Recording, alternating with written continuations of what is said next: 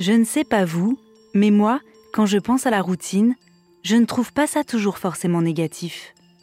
Pourtant, souvent on l'associe à l'ennui, dans le travail, dans le quotidien, dans le couple. Mais ça a quand même certains aspects positifs, car c'est aussi ce qu'on maîtrise parfaitement. Pour le médecin, ça peut être prendre en charge une maladie bien connue, avec un traitement qui a jusqu'ici toujours fait ses preuves. Et puis un jour, ça ne fonctionne pas comme d'habitude. La routine se brise et laisse place à quelque chose de beaucoup plus incertain.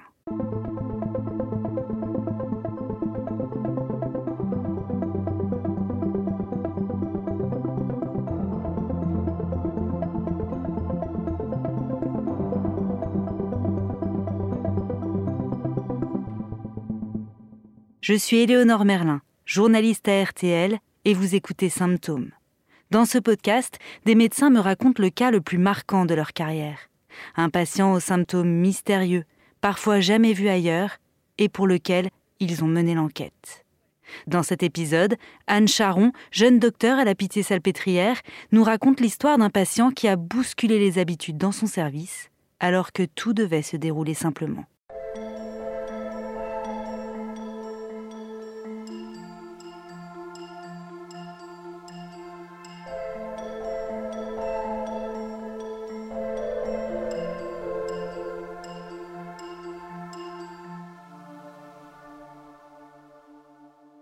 Je m'appelle Anne Charon, je suis docteur en dixième année euh, d'études. J'ai bientôt fini. Je finis dans un mois. Euh, je serai officiellement euh, endocrinologue, diabétologue et nutritionniste. Et là, j'ai déposé mes valises à la Pitié-Salpêtrière, grand hôpital, usine, très prestigieux. Et, et je suis actuellement dans un centre spécialisé dans la thyroïde. Ça s'appelle le service de thyroïde et de tumeurs endocrines du professeur Lennart et du docteur Buffet. Et c'est là que je fais mes derniers pas en tant qu'interne pour ensuite continuer euh, et, être chef de clinique. Mes chefs m'appellent, me disent qu'on va recevoir un transfert d'un hôpital euh, qui s'occupe particulièrement des maladies du pancréas. Et euh, on me dit que c'est un transfert assez urgent parce que ce jeune patient a fait un effet indésirable grave à un traitement qu'on donne normalement pour sa thyroïde parce qu'il est en hyperthyroïdie et qu'on n'a pas trop de solutions à lui proposer. Et donc il faut vite qu'on le prenne en charge pour pouvoir le traiter on est un jeudi après-midi. J'attendais dans mon bureau et donc l'infirmière vient me voir en me disant que le patient est arrivé. Donc je vois arriver un jeune homme, longiligne, grand, extrêmement mince, devrais-je dire maigre. Il avait perdu plus d'une vingtaine de kilos en, quelques mois. Épuisé, vraiment épuisé. Il arrivait euh, à peine à, bouger les jambes sur son brancard. Euh, on posait son, la main sur son cœur et on sentait son cœur qui battait très très vite. Il tremblait, il avait une, accélération de son transit, il avait les yeux qui lui faisaient mal, il était épuisé. Ce qu'il faut savoir, c'est que quand euh, le patient a fait cette inflammation du pancréas, justement, et qu'on ne retrouve aucune cause, sauf potentiellement son traitement, on arrête le traitement. Et donc, il a dû arrêter le traitement de son hyperthyroïdie pendant plus de 5 jours. Et à ce moment-là, l'hyperthyroïdie flambe. Et donc, quand il a été transféré dans notre service, il était sans traitement et cliniquement, ça se voyait. Je peux vous dire que ça se voyait. Il était extrêmement mal, extrêmement mal. Euh, les taux dans son sang euh, étaient tellement élevés que même, vous voyez, les, laboratoires, ils peuvent pas les doser, dans le sens où ils nous donnent plus de 100, plus de 50, mais ils nous donnent même plus la valeur tellement c'est élevé. Donc euh, c'est vraiment à ce moment-là que nous, il fallait qu'on agisse vite. Le fait d'avoir des hormones thyroïdiennes très élevées dans le sang, euh, ça peut aller euh, détériorer certains organes et notamment euh, stimuler beaucoup trop fortement le cœur et faire qu'il y a des caillots de sang qui se font au niveau du cœur et que ces caillots remontent et que donc on fasse ce qu'on appelle des accidents vasculaires cérébraux. Il fallait qu'on agisse vite parce qu'on ne pouvait pas le laisser plusieurs jours sans traitement. C'était trop risqué. L'hyperthyroïdie c'est quand la glande thyroïde produit trop d'hormones. Cela peut en effet faire dysfonctionner certains organes. Là, le taux d'hormones de ce patient est beaucoup trop élevé. Sa situation est inquiétante. Il est jeune et il risque de graves complications, un AVC, mais aussi une insuffisance cardiaque. L'hyperthyroïdie peut avoir plusieurs causes. Pour ce jeune homme, elle vient d'une maladie bien connue par les médecins, la maladie de base d'eau.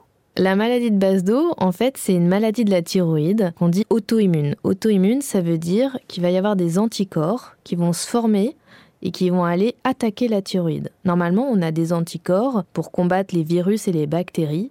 Et là, il y a une création d'anticorps qui va aller stimuler euh, de manière assez drastique la thyroïde et qui va lui dire de marcher beaucoup trop. Et donc, on va avoir des hormones thyroïdiennes dans le sang de manière complètement anormale, on va en avoir beaucoup trop. Et c'est ce que les docteurs appellent l'hyperthyroïdie. Et en fait, la maladie de base d'eau, c'est très fréquent. Hein. C'est 30 à 50 euh, patients pour 100 000 habitants en France. Donc euh, c'est un peu ce qu'on appelle euh, un quotidien d'endocrinologue. C'est la routine, quoi. Il y en a qui sont un peu plus rebelles que d'autres, un peu plus difficiles à normaliser. Mais des maladies de base d'eau comme celle-ci, c'est vraiment pas un quotidien.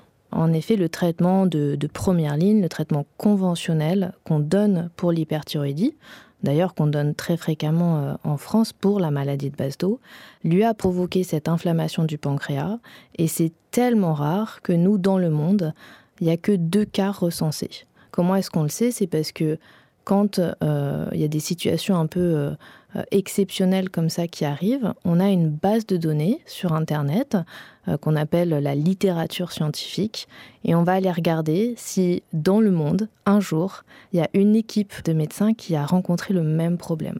Et en fait, nous, il n'y a que deux cas publiés. Donc, est-ce qu'on est sûr et certain que ça soit lié Peut-être pas. En tout cas, ça peut nous permettre de prendre un peu des décisions. Donc on fait toujours un peu cette littérature quand on est vers des cas comme ça un peu exceptionnels.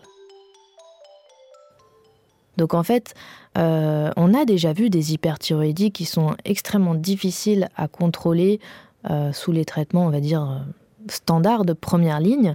C'était pas cette situation-là exactement.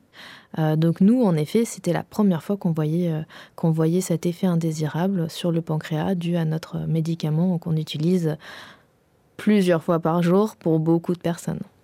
La docteure Anne Charon sait qu'elle est face à un cas très complexe. Un effet indésirable rarissime, déclenché par un traitement pourtant très courant. Avant d'aller l'examiner, elle consulte son dossier médical. Elle apprend qu'il ne vit pas en France, il était en visite chez des proches quand il a eu cette poussée de la maladie de base d'eau. Pour savoir comment le prendre en charge, elle a besoin d'en savoir plus sur ses antécédents médicaux, dans son pays d'origine notamment.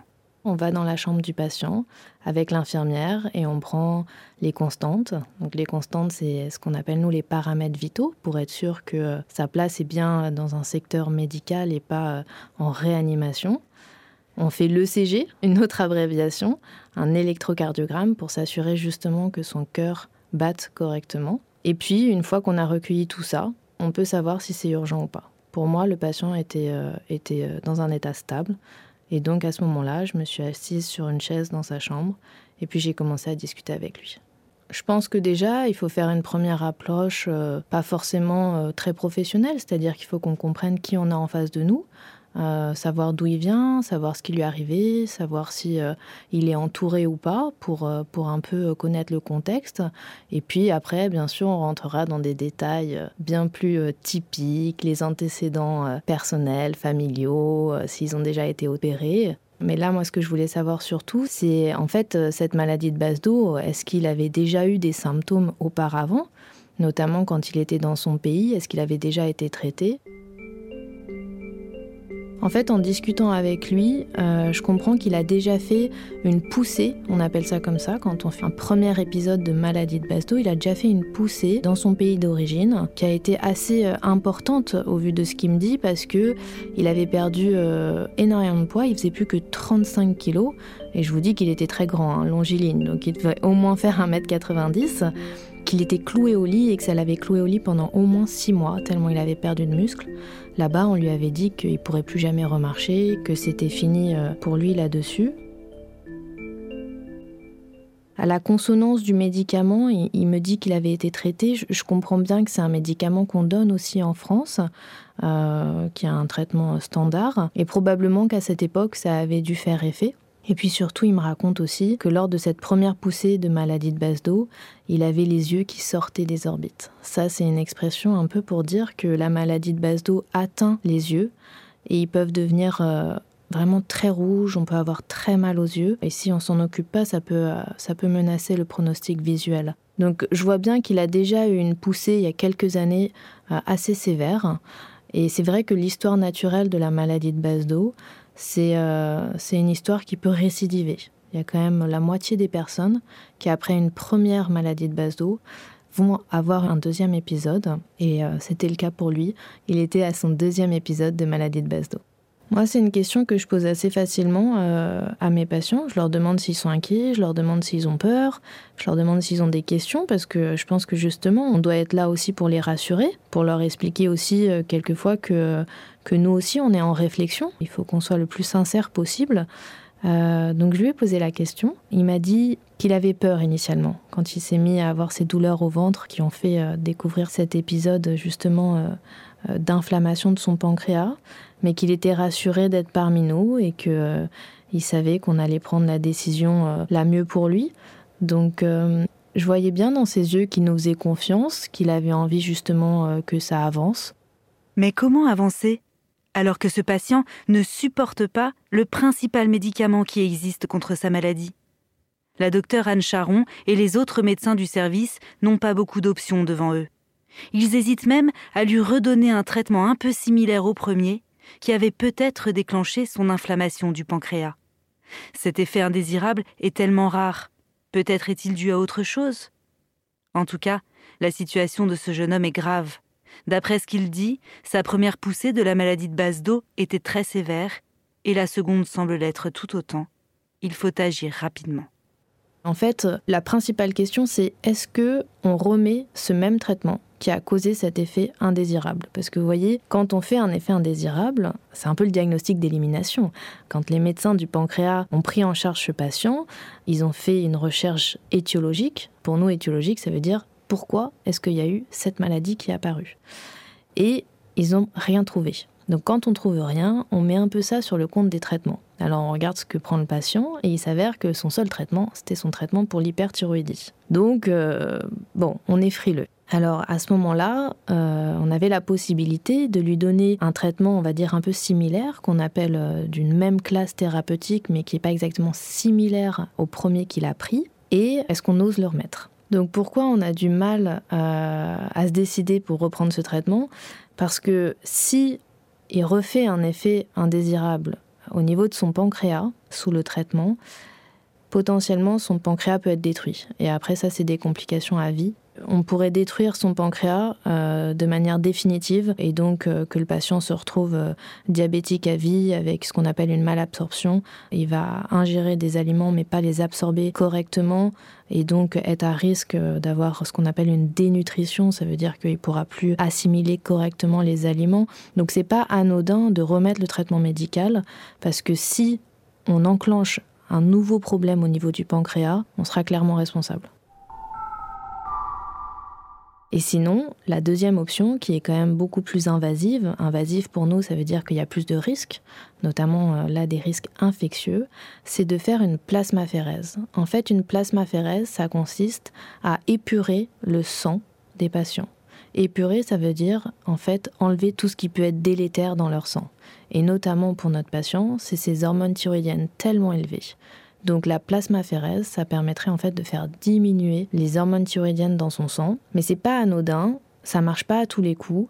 Et il faut savoir que c'est pas une séance, mais c'est euh, une moyenne de 5 séances pour traiter une hyperthyroïdie euh, gravissime. Justement, là, c'est l'importance d'un travail d'équipe et c'est la chance de travailler euh, dans des services comme celui dans lequel je suis actuellement, c'est qu'on n'est jamais seul. On prend jamais des décisions seules, notamment sur ce genre de cas, parce que comme on dit, voilà, c'est pas des choses qu'on rencontre tous les jours dans notre carrière.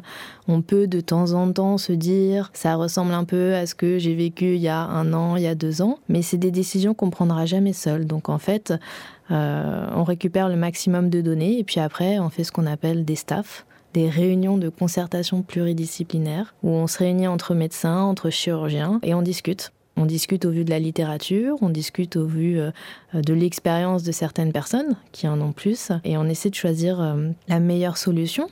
Mais c'est sûr que ce genre de situation euh, nous font prendre conscience aussi de, de l'importance de nos décisions et qu'on ne peut pas faire ça chacun de notre côté. On doit avoir une équipe pour faire ça.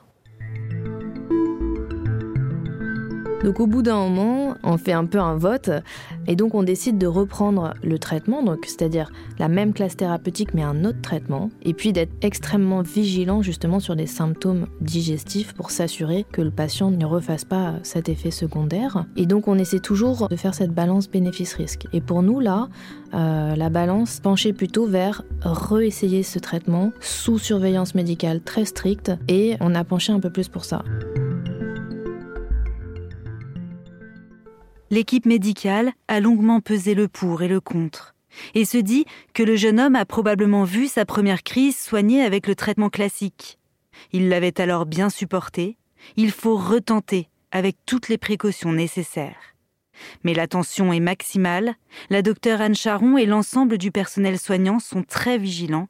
Surtout, il ne faut pas que son pancréas réagisse mal au traitement. Donc on décide de donner le traitement. Alors euh, c'est un comprimé qu'on prend euh, plusieurs fois par jour, euh, tout au long de la journée. Donc au début on commence à trois comprimés trois fois par jour. On se rend compte que ça marche pas trop.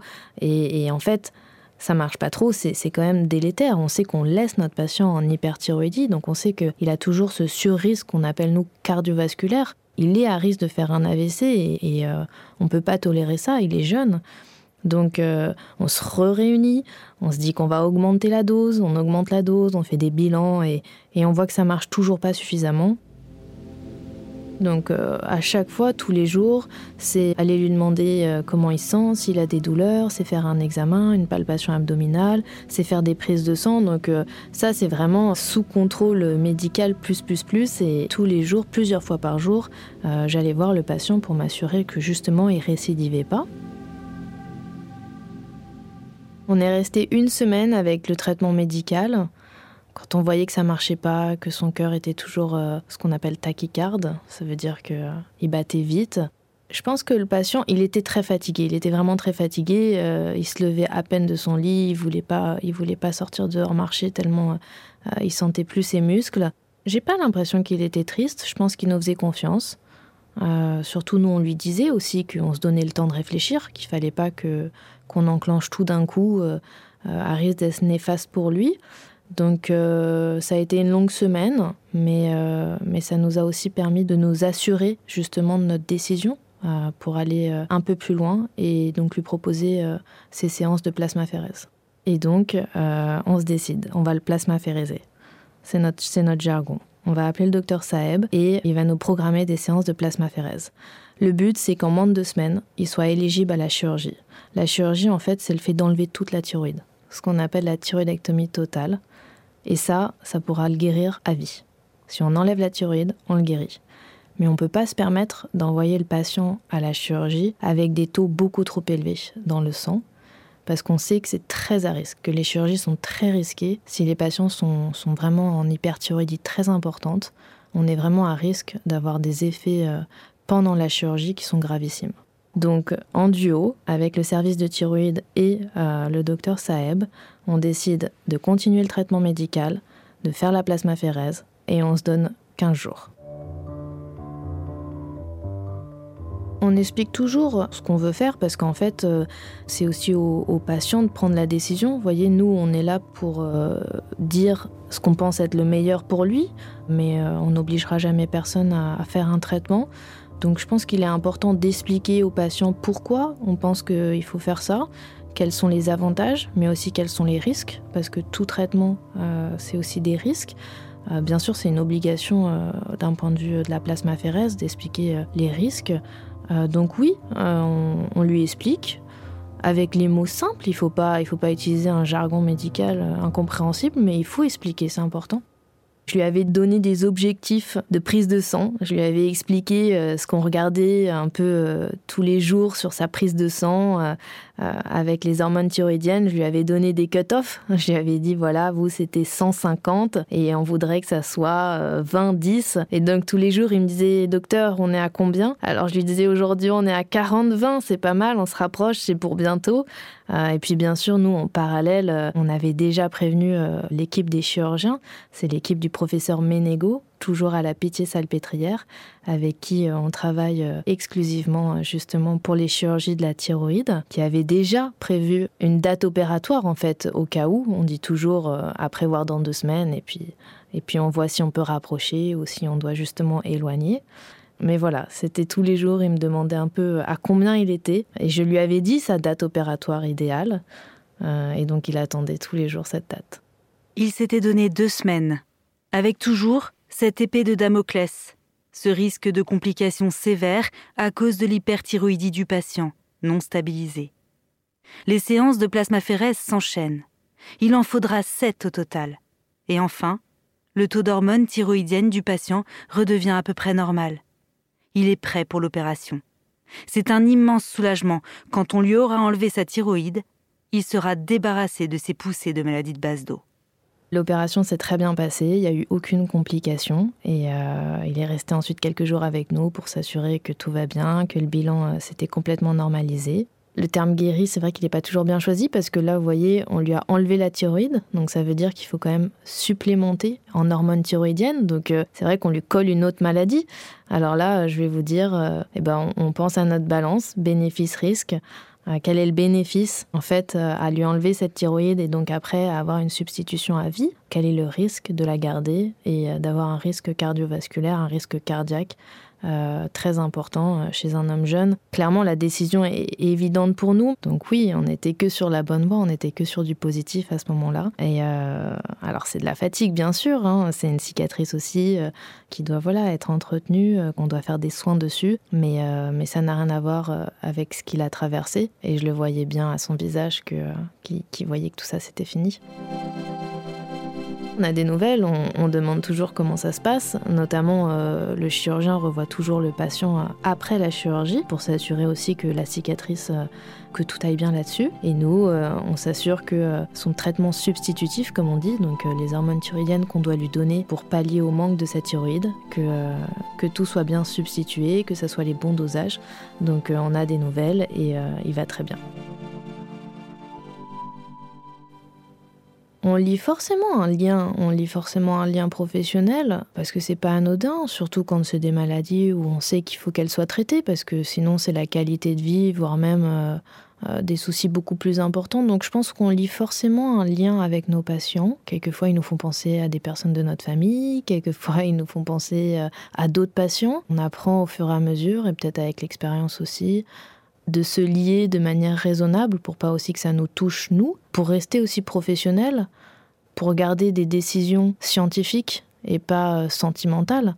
Donc je dirais pas que j'ai noué un lien différent avec d'autres patients. Par contre, c'est sûr que quand on voit que c'est fini, qu'il est guéri, euh, ça nous fait chaud au cœur, on est vraiment content. On est content de plus jamais le voir en fait, parce qu'à ce moment-là, on sait que voilà, il est débarrassé et c'est ce pourquoi on travaille aussi tous les jours. En fait, à partir du moment, nous, où euh, soignants, on a le besoin d'aller euh, le raconter à nos collègues, c'est que ça nous a marqué. Parce que euh, c'est des situations qui sont rares, hein, on va pas, va pas se mentir, c'est pas quelque chose qu'on voit tous les jours. donc à partir de ce moment-là, ça va nous marquer à vie, parce que c'est pas un, quotidien. on va devoir prendre des avis de droite à gauche, travailler avec des équipes différentes. Donc à partir de ce moment-là, ça nous marque forcément. Et puis je pense aussi ce qui m'a marqué, euh, c'est le calme du patient. Il nous faisait tellement confiance. Alors que même nous, de temps en temps, on n'est pas en confiance, mais lui, il nous faisait confiance. Il était patient, patient, jamais il s'est plaint. Et puis il était tellement heureux une fois que c'était fini. Ça fait vraiment chaud au cœur de voir ça. Je crois que c'est ça qui m'a marqué.